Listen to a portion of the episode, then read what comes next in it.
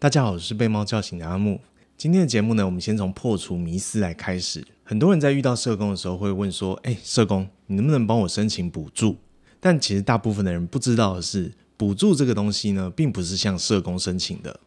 照台湾政府的规定，补助这个东西呢，是向直辖市的区公所或者是各地方政府的乡镇市公所去申请的。那申请补助的资格审核呢，也很单纯，它就是看你家里面有多少人。然后从你的人口去计算你们家的一些所得啊，所有的财产收入等等的，只要符合资格，就算你家每天吃龙虾，也是可以申请补助。当然，如果你家每天吃龙虾的话，也很难符合资格就是了。那么为什么会有这些补助呢？简单来说，政府制定了一个最低的基本生活需求。这个最低基本生活需求呢，会依着时间去做改变。理论上来说，人类一天只要摄取两千大卡左右就可以活命了。但如果说从今天开始，政府只配给你一天两千大卡的食物的话，我相信很多人都会受不了的。不要说食物了，光是把你的手机收起来，让你一天没有网络可以用，不要说别人，我自己都受不了。所以，这个基本生活需求会随着时代演进而改变。为了能让所有人都能够符合这个最低基本生活需求，政府也订定了一系列的社福政策。有了政策，也需要执行的人，所以各县市的社福中心、家庭服务中心也就应运而生。在台湾，过去社福中心的业务可以说是包山包海，什么都做。那当然，随着社会复杂化，社工的分工也跟着复杂化，开始出现了老人服务中心、妇女服务中心、身障者的服务中心。还有原住民、新住民等等的各式各样的服务中心，但即使这么多的服务项目应运而生，社服中心的重要性依然不会降低。为什么呢？我举一个例子，假设有一位六十三岁的独居老年男性，他因为摔断了腿，一时间没有办法工作，造成他的生活出了问题。很尴尬的点是，因为他未满六十五岁，所以他不算是独居老人。虽然他摔断了腿。可是他这个脚呢是会好的，所以他也不算是身障者。然后他原本是有工作能力的，所以他也有一定程度的财产，以至于他没有任何的社会福利身份，但他又确实的需要帮助，所以在这个时候他就会成为社福中心服务的个案。我们大部分的人都有可能在生活当中遇到各种意外，以至于我们需要协助，而这些包罗万象的需求都会是社福中心的服务范畴。但如果我把社福中心的服务项目一项一项的条列式列出来的话，这个影片会变得很冗长、很无聊。所以在这边，我打算用我社工生涯中一个蛮经典的案例来做举例。这个案例的背景是这样的：是一位七十六岁的老爸爸带着一个八岁的小男生。当他第一次出现在我们眼前的时候，我们还以为是一个爷爷带着孙子隔代教养的家庭，年纪相差将近七十岁的父子。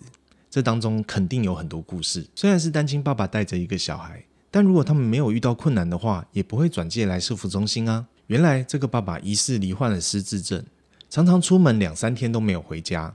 而在他出门的这段时间，这个小朋友就有可能会没有东西吃，只能靠当地的里长或者是一些邻居给他一些食物，或者是收留他、照顾他。后来里长觉得这样下去不是办法。于是将他转接到了社福中心。其实社工这份工作跟侦探有点像。当事件发生的时候，我们一定要去理清他前因后果到底是为什么发生的。这个七十六岁的爸爸为什么会带着八岁的小男孩独自在生活呢？于是我们更深入的去了解了他的家庭背景。原来这个爸爸曾经有过一段婚姻，他以前是一个台商，常常去中国做生意。他跟原配的生了三个小孩。可是呢，在他年轻的时候，他的脾气非常不好，常常会用肢体暴力、言语暴力的方式对待他的家人。而他的小孩呢，也非常团结，全部都站在他妈妈那边。所以，当小孩一成年，就决定带着妈妈离开这个爸爸。后来，这个爸爸认识了一个同居人，而且在他高龄六十几岁的时候，生了一个小孩。但也可能是因为这个爸爸脾气实在太差了，就连那个同居人也离开了他。结果就变成我们看到的样子。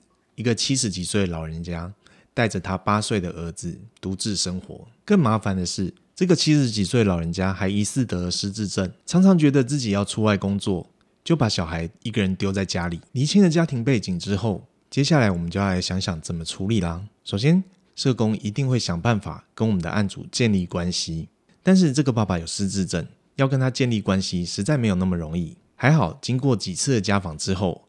这个爸爸也逐渐认识我了。但虽然我们都怀疑他有失智症，终究还是要有医生这边的诊断，才能够帮他拿到身障的证明。有一次，这个爸爸感冒了，我就跟他说：“哎呀，最近天气多变化，你要不要去医院检查一下，看看身体有没有什么状况？”于是呢，这个爸爸在我的好言劝说之下，让我陪着他一起到了医院去做检查。当然，在那之前，我已经跟医院说好了，目的就是要帮这个爸爸检查他到底有没有得失智症。医生这边也很有经验，表面上跟爸爸说是要检查他感冒，实际上呢，帮他做了一系列的检查，后来确诊了，他的确患有失智症。帮爸爸取得身障证明之后，接下来要思考的就是如何安顿这对父子。因为就现实考量，这个爸爸已经很难照顾自己了，更不用说还要再多照顾一个即将迈入青春期的少年。于是呢，我们这些社工就开始思考：既然爸爸不能照顾，那找他妈妈来照顾如何？很遗憾的是，这条路也行不通。